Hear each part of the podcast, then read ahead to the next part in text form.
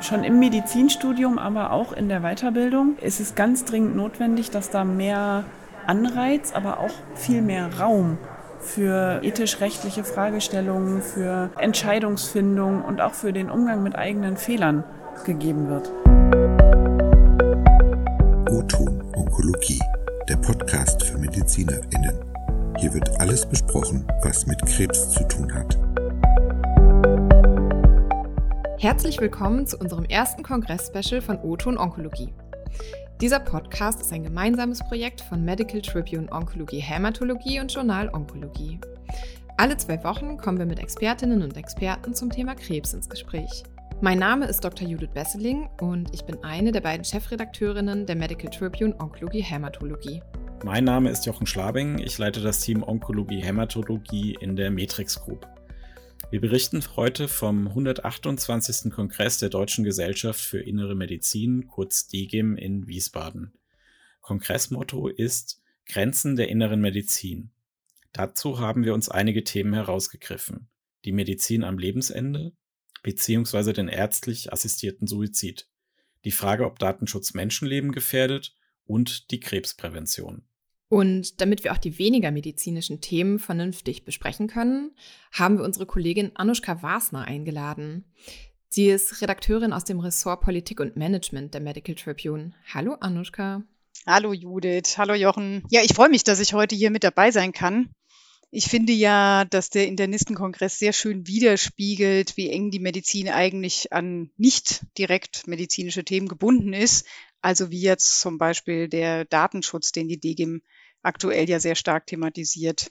Ja, und ich freue mich, wenn ich hier ein paar Aspekte zum Gesamtbild beitragen kann.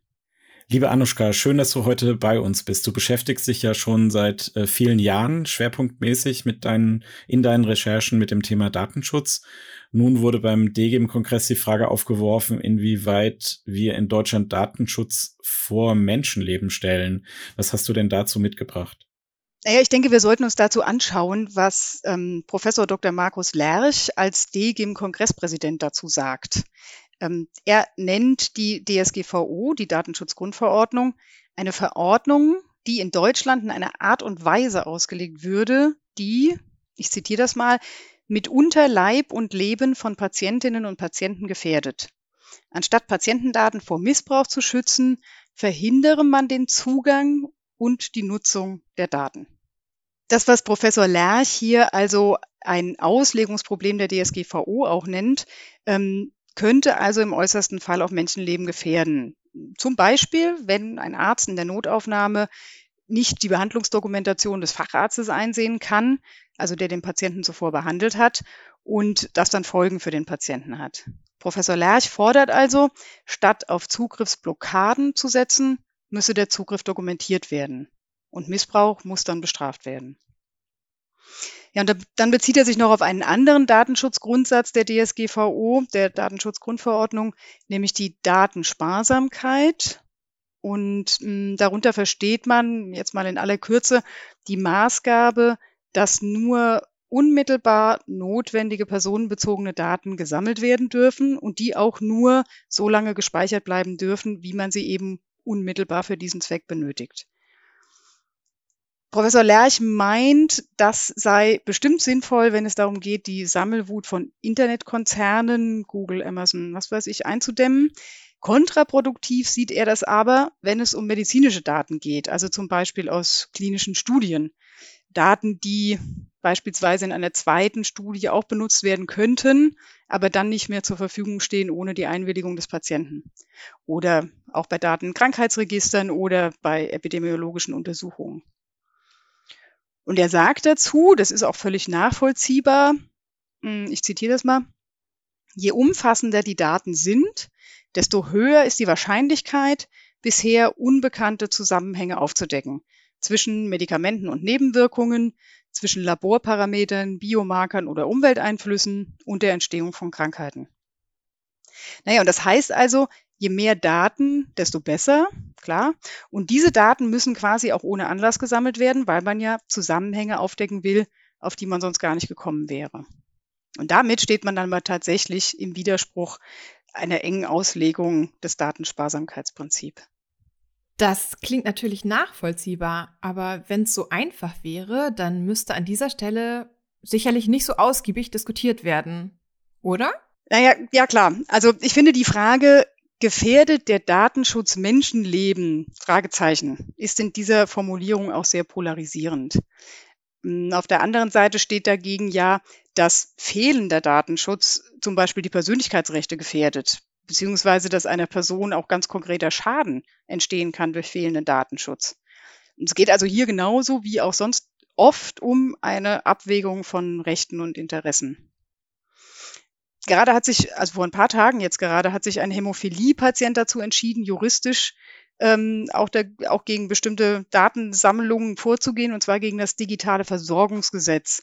Das ist 2019 beschlossen worden. Und es sieht unter anderem vor, dass die Krankenkassen in Deutschland, die gesetzlichen, bis Oktober 2022, also jetzt, die Gesundheitsdaten von allen 73 Millionen gesetzlich Versicherten zu Forschungszwecken in eine Datenbank einspeisen. Widerspruch ist nicht möglich und ausgenommen sind nur Privatversicherte. Was der Hämophilie-Patient befürchtet, ist, dass seine Daten reidentifiziert werden können. So nennt man das, wenn man pseudonymisierte Daten dann wieder auf eine Person zurückführen kann. Und das fürchtet er, weil erstens seine Krankheit, wie wir wissen, sehr selten ist. Und zweitens, weil, das sagen Experten, das Pseudonymisierungsverfahren technisch offensichtlich nicht wirklich auf dem aktuellsten Stand ist. Und die Experten sprechen auch davon, dass diese Datenbank auch gehackt werden könnte was natürlich sowieso fast immer möglich ist, wenn man es jetzt bis ins Kleinste durchdekliniert. Der Patient fürchtet auf jeden Fall, dass ihm dadurch dann Nachteile entstehen könnten, zum Beispiel auf dem Arbeitsmarkt. So, die Kläger sagen dazu, dass es ihnen nicht darum geht, Forschung zu verhindern. Das ist ja auch wichtig. Es soll aber ein besserer Schutz der Daten erreicht werden über ein höheres Verschlüsselungsniveau und ein datensparsameres Vorgehen beziehungsweise dann wenigstens die Möglichkeit des Widerspruchs für Personen, die da ein besonderes Interesse dran haben. Mein Fazit wäre, ja, die Medizin gehört grundsätzlich erstmal zu den Guten, wie es Professor Lerche auch darstellt, also jetzt im Vergleich zu multinationalen großen Konzernen ähm, wie Google oder Amazon, weiß nicht. Und es ist auch unbestritten, dass medizinische Daten die Grundlage für den medizinischen Fortschritt sind. Trotzdem gehört in die Diskussion in den Datenschutz aber auch unbedingt, dass die Vorkehrungen gegen Missbrauch und der Schutz des Einzelnen gewährleistet sein muss, und zwar so gut, wie es nun mal eben möglich ist.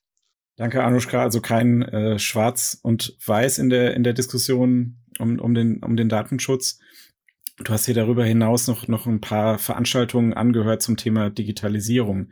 Was sind denn da so deine wichtigsten äh, Dinge, die du zu erzählen hast? Ja, da kann man natürlich ganz, ganz viel drüber erzählen, zumal es ja auch sehr viele Veranstaltungen jetzt dazu gab und gibt. Ähm, das Thema ist ja sehr präsent auf dem Kongress aus allen Perspektiven. Ich kann mal versuchen, mein, meinen übergeordneten Eindruck zu vermitteln. Und ich glaube, das lässt sich in zwei Punkten sogar zusammenfassen. Das eine ist, es gibt mittlerweile wahrscheinlich niemanden mehr, der die, der die Digitalisierung im Gesundheitswesen grundsätzlich in Frage stellt. Das liegt sicherlich auch spätestens daran, dass sich in der Pandemie der Prozess, der Digitalisierungsprozess sehr beschleunigt hat und wir auch wirklich die Vorteile von Telemedizin oder Impfnachweisen auf dem Handy oder ähnliches direkt erfahren haben. Also die Digitalisierung wird jetzt vorangetrieben werden. Das wird so sein.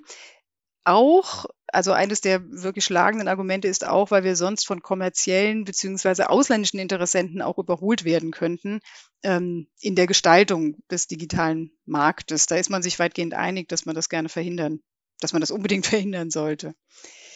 Ähm, die Frage bleibt aber noch das Wie soll die Digitalisierung erfolgen? Während der Pandemie sind gleichzeitig auch die ganz großen Defizite in Deutschland sichtbar geworden bei der Digitalisierung. Ganz vorne dran die fehlende Interoperabilität, ähm, Mängel in der Sicherheit und tatsächlich auch in der Zuverlässigkeit. Also das hat den Arztpraxen sehr zu schaffen gemacht. Ähm, fehlende Cloud-Lösungen und auch deutlich sichtbar fehlende Aufklärung und Ranführung an die Anwendungen. Also sowohl Ärzten gegenüber als auch PatientInnen gegenüber. Gleichzeitig sieht man aber auch, dass die jüngeren Ärztinnen und Ärzte, also nicht nur, aber in erster Linie, sehr ziel- und lösungsorientiert unterwegs sind, was die Digitalisierung betrifft.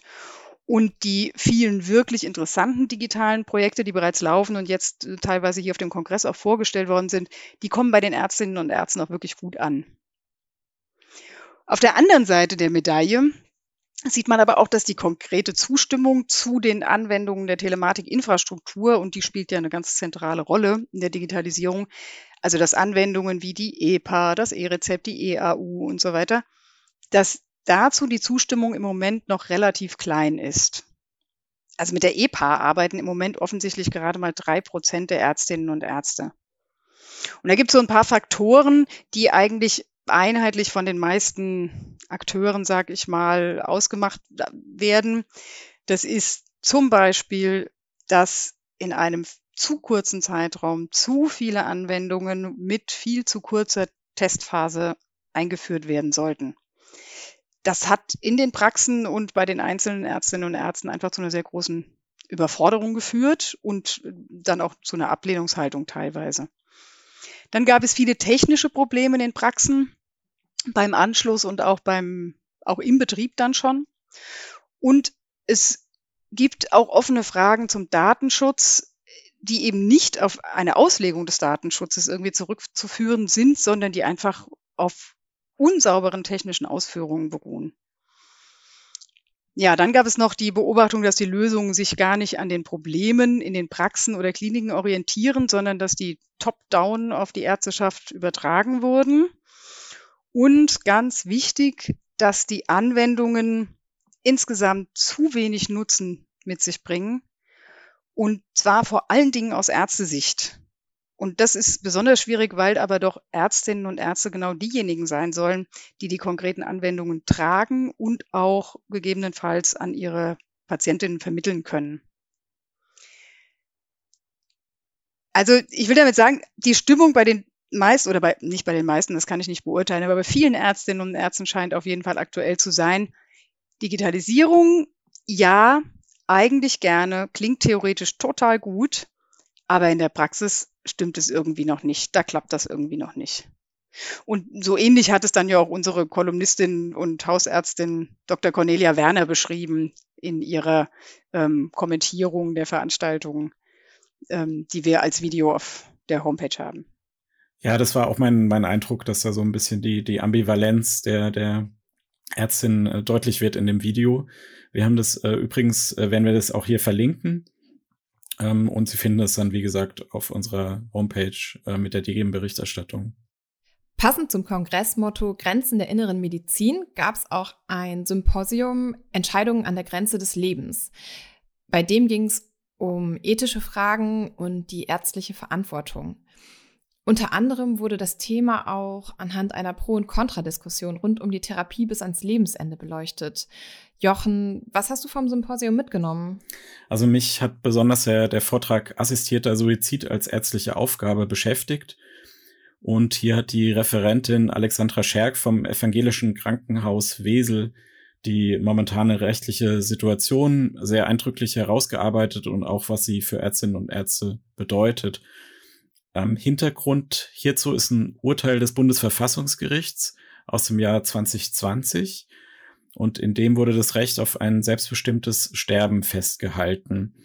Das schließt ähm, sowohl die Freiheit ein, sich selbst das Leben zu nehmen, als auch die Freiheit hier für andere, also auch potenziell Ärztinnen, um Hilfe zu bitten. Natürlich hat man dann äh, noch die Wahl, ob man, ob man das auch machen möchte, aber das äh, ist im Wesentlichen die, äh, das Urteil. Die Bundesärztekammer hat daraufhin das berufsrechtliche Verbot, ähm, was bis dahin bestand, zur Suizidhilfe aufgehoben. Gleichzeitig aber auch ähm, ganz klar gesagt, dass sie, dass sie Mithilfe des Arztes oder der Ärztin bei der Selbsttötung keine ärztliche Aufgabe ist. Genauso hat sich auch die Deutsche Gesellschaft für Palliativmedizin kurz DGP geäußert. Zitat, die Assistenz beim Suizid, also die direkte Hilfe bei der Durchführung, ist grundsätzlich keine ärztliche Aufgabe oder Aufgabe der Hospiz- und Palliativversorgung. Zitat Ende. Frau Scherk ist Beisitzerin im Vorstand der DGP und ich hatte die Chance nach dem Vortrag mit ihr zu sprechen. Ich habe sie gefragt, wie sie persönlich vor diesem Hintergrund damit umgeht, wenn ein Suizidwunsch an sie herangetragen wird. Was sie dazu sagt, können wir uns einmal anhören. Auf jeden Fall nicht, indem ich sage, das ist nicht meine Aufgabe. Ich glaube, das ist der ganz falsche Weg, sondern ich würde immer versuchen, zunächst mal zu signalisieren, dass ich mir für den Menschen, der da in seiner Verzweiflung mir gegenüber sitzt, äh, dass ich mir Zeit nehme und dass ich ähm, versuche, zunächst mal zuzuhören und zu verstehen, worin sich dieser Wunsch begründet, weil wir die Erfahrung gemacht haben, gerade in der Palliativmedizin, also ich spreche jetzt primär für Menschen in einer palliativen Situation, also Menschen, die in schwerer Krankheit einen solchen Wunsch äußern, ähm, dass diese Wünsche häufig nicht konstant sind, sondern von einer großen Ambivalenz begleitet sind, dass das häufig gar nicht bedeutet, ich möchte nicht mehr leben, sondern ich möchte so nicht mehr leben. Und das ist was, was sich in den allermeisten Fällen anders und besser lösen lässt als durch eine Suizidbegleitung. Das wären so meine ersten Schritte. Ich würde versuchen, mit demjenigen nach Alternativen zu suchen ähm, und ihm immer zu signalisieren, ich bin an deiner Seite. Und ganz oft, ich denke, in fast allen Fällen lassen sich da Alternativen finden. Und sollte das nicht der Fall sein, dann ähm, muss ich für mich im Gespräch mit dem Patienten in dieser Situation die Entscheidung treffen, ob ich in dieser individuellen Situation diesem Menschen beim Suizid helfen möchte oder ob ich das nicht tun möchte. Aber das ist e-, eben immer eine individuelle Entscheidung. Es gibt doch auch seit längerem schon Bestrebungen, den assistierten Suizid gesetzlich zu regeln. Wie steht denn Frau Scherk dem gegenüber? Also interessanterweise ähm, ziemlich kritisch. Man könnte ja meinen, also jetzt gibt es äh, Verfassungsgerichtsurteil und äh, Ärztinnen möchten jetzt mehr Klarheit haben, möchten es geregelt haben, um vielleicht ein Vakuum zu beenden. Aber nach ihrer Meinung würden die verschiedenen Gesetzesentwürfe, die vorliegen, alle mehr Schaden als Nutzen bringen. Hören wir mal rein. Ja, das, ähm, die Situation, die rechtliche Situation, die wir im Moment haben, die bietet uns ja ein größtmögliches Maß an Freiheit. Ähm, jeder Mensch hat das Recht, sich das Leben zu nehmen und hat das Recht dazu, um Hilfe zu bitten. Und auf der anderen Seite hat jeder auch das Recht, Menschen dabei zu unterstützen, ohne dazu verpflichtet zu sein. Und alles, was jetzt an gesetzlichen Regelungen kommen kann, ist da ja immer eine Einschränkung und wird immer dazu führen, und das ist, glaube ich, das Hauptproblem, dass diese Auseinandersetzung mit der eigenen Verantwortung als Arzt in so einer Situation, dass die ähm, nicht mehr stattfindet, weil man sich auf dieser gesetzlichen Regelung ausruhen wird. Weil man gucken wird, hat er seine Checkliste abgearbeitet, da äh, sämtliche Beratungen zu besuchen, ähm, die richtige Zeit des Suizidwunsches eingehalten, und solche Dinge. Und das ist ja irgendwo absurd. Also das, äh, das steht ja dem, was da eigentlich ärztliche Aufgabe ist, wirklich konträr entgegen. Wenn, wenn ich als Arzt von einem Menschen um Hilfe gebeten werde in so einer Situation, dann habe ich ja immer die Möglichkeit, dass ähm, so gut mir das irgendwie möglich ist, diese Situation zu begleiten und vielleicht auch ein Stück weit zu lenken im Sinne von Alternativen zum Suizid zu finden wenn ich von vornherein sage, diese Verantwortung lehne ich ab oder da gibt es irgendein Gesetz, wo man dann die Checkliste abhakt, dann denke ich, treibt das Menschen ähm, in die Hände von, äh, von Sterbehilfeorganisationen und ich denke, dass das nicht der bessere Weg ist. In der Pressekonferenz hat sie ja dazu auch gesagt, dass eine Suizidstandardisierung das Gegenteil von Suizidprävention ist.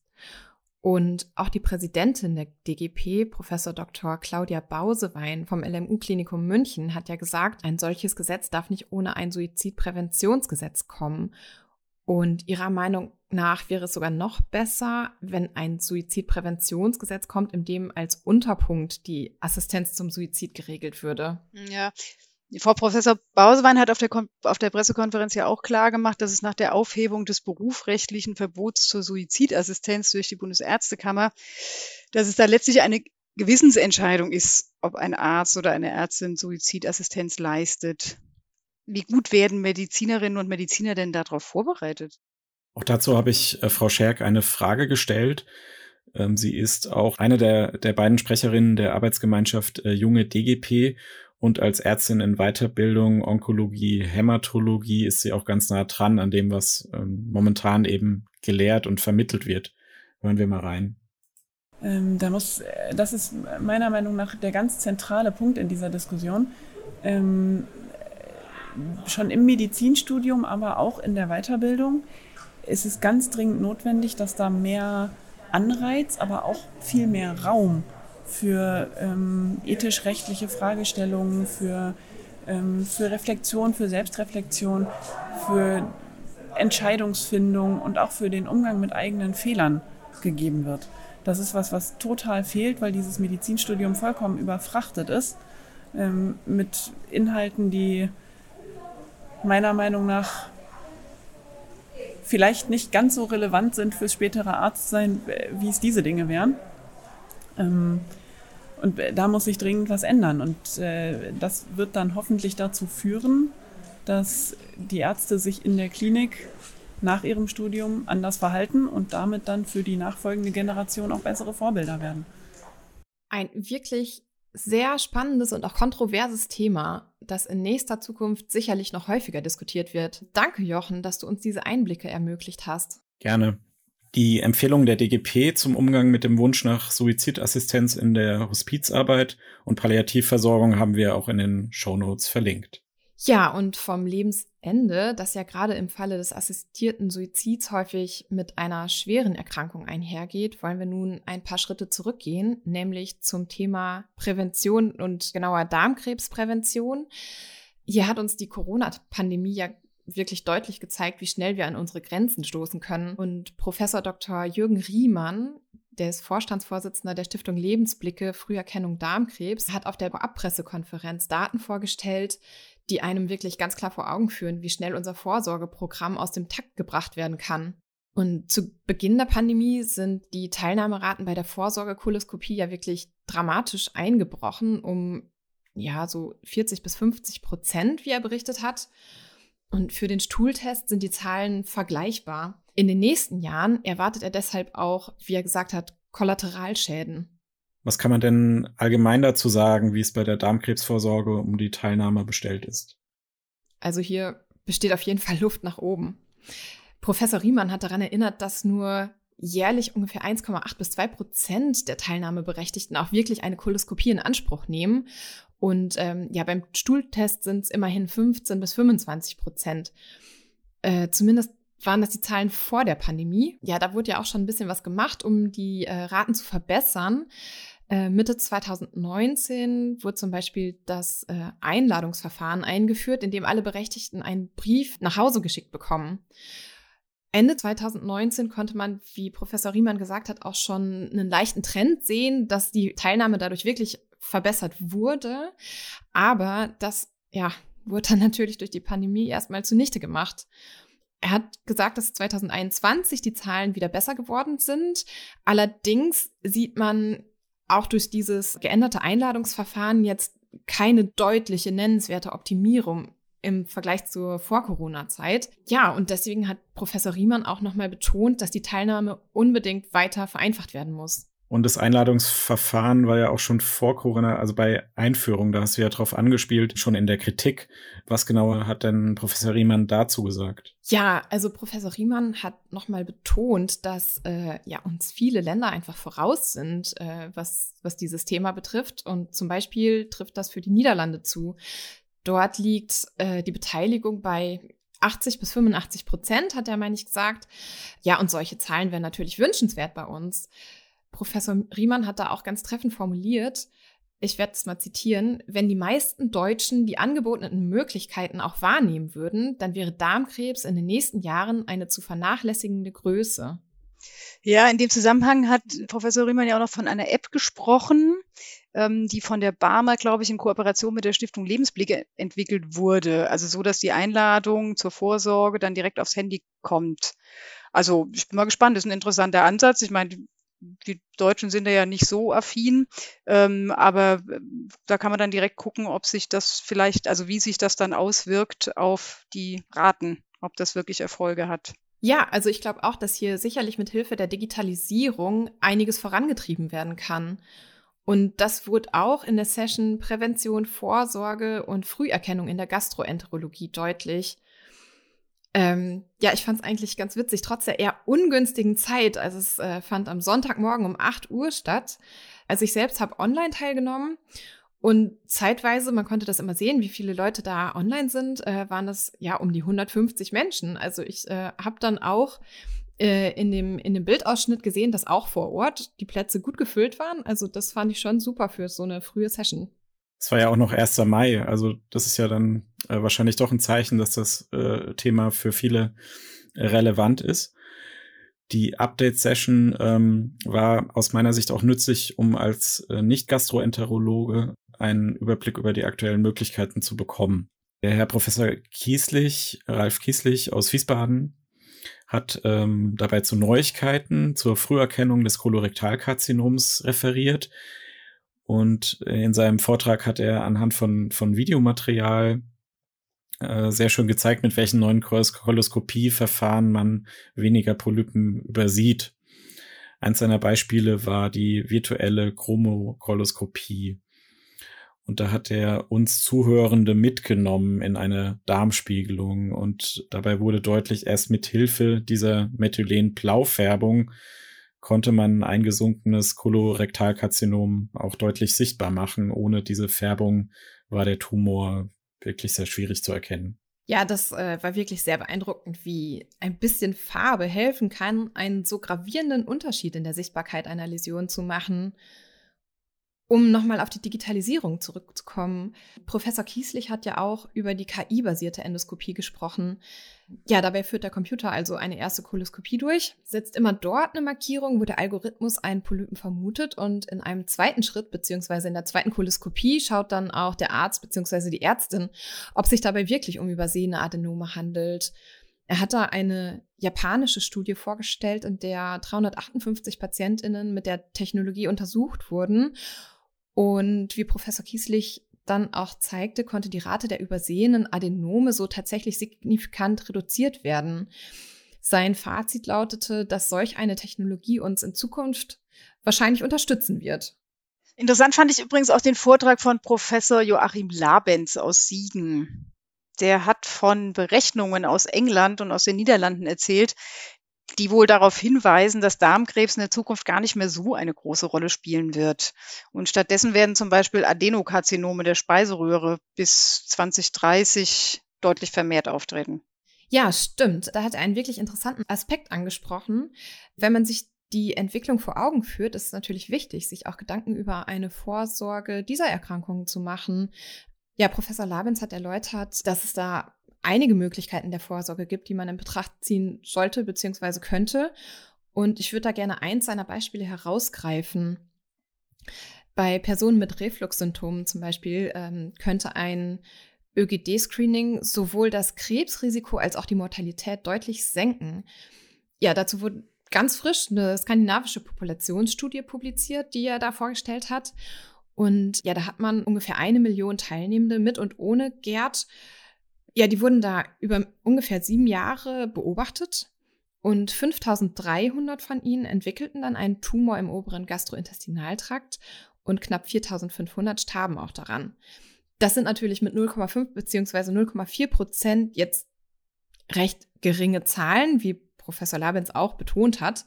Aber ja, worauf er hinaus wollte, war eigentlich, dass diejenigen, die eine negative ÖGD hatten, die hatten dann auch ein um 55 Prozent reduziertes Krebsrisiko und ein 61 Prozent geringeres Mortalitätsrisiko im Vergleich mit Personen, die kein Screening bekamen. Für ihn war das überraschend, aber doch sehr valide Daten. Und deshalb hat er die äh, Ergebnisse auch so zusammengefasst, dass er das positiv sieht und ja, er hat auch betont, dass es womöglich sinnvoll wäre, verschiedene Screenings gleichzeitig durchzuführen. Also zum Beispiel in Kombination mit der Vorsorgerkoloskopie, die ja mit einem besseren Einladungsverfahren hoffentlich in Zukunft doch bei der Mehrheit der Berechtigten dann durchgeführt wird. Also wenn man mehrere Vorsorgemaßnahmen gleichzeitig machen könnte, dann wäre das vielleicht auch eine, auch eine Maßnahme, ja, mehr Menschen dahin zu bekommen, weil sie dann einfach äh, alles oder, oder mehrere Dinge auf einmal erledigt haben können. Ähm, Gerade haben wir ja noch darüber gesprochen, wie ausbaufähig diese, diese Präventionsangebote in der Akzeptanz sind. Ähm, vielen Dank für diesen Einblick, äh, liebe Judith. Und auch dir vielen Dank, liebe Anushka, dass du uns in dieser Folge unterstützt hast. Gerne wieder. Auch von meiner Seite, Anushka, vielen Dank. Ja, danke, gern. Und damit kommen wir nun zum Abschluss unserer Folge vom Internistenkongress in Wiesbaden. Wer sich für weitere Kongressthemen interessiert, kann gerne auf unserer Webseite vorbeischauen. Der Link dazu lautet medical-tribune.de slash dgim-2022. Wir stellen ihn auch in die Show Notes. Beim nächsten Mal werden hier unsere Kolleginnen vom Journal Onkologie zu hören sein. Sie sprechen mit Professor Dr. Pia Wülfing. Die Fachärztin für Gynäkologie und Geburtshilfe gründete im Jahr 2020 die Website und App Pink für Brustkrebspatientinnen. Wir sind schon gespannt, was wir in dieser Folge erfahren werden. Ja, liebe Zuhörende, wenn Ihnen und euch diese Folge gefallen hat, dann abonniert uns gerne bei Spotify, iTunes und den weiteren gängigen Portalen. Wir freuen uns über Likes, Bewertungen und Kommentare. Alle wichtigen Informationen zu dieser Folge und unsere Kontaktdaten stehen wie immer in den Show Notes. Bis zum nächsten Mal sagen Judith Besseling und Jochen Schlabing. Das war Oton Onkologie, der Podcast für Medizinerinnen. Dieser Podcast dient ausschließlich der neutralen Information bzw. Fortbildung und richtet sich primär an Ärztinnen und Ärzte sowie Medizinstudierende.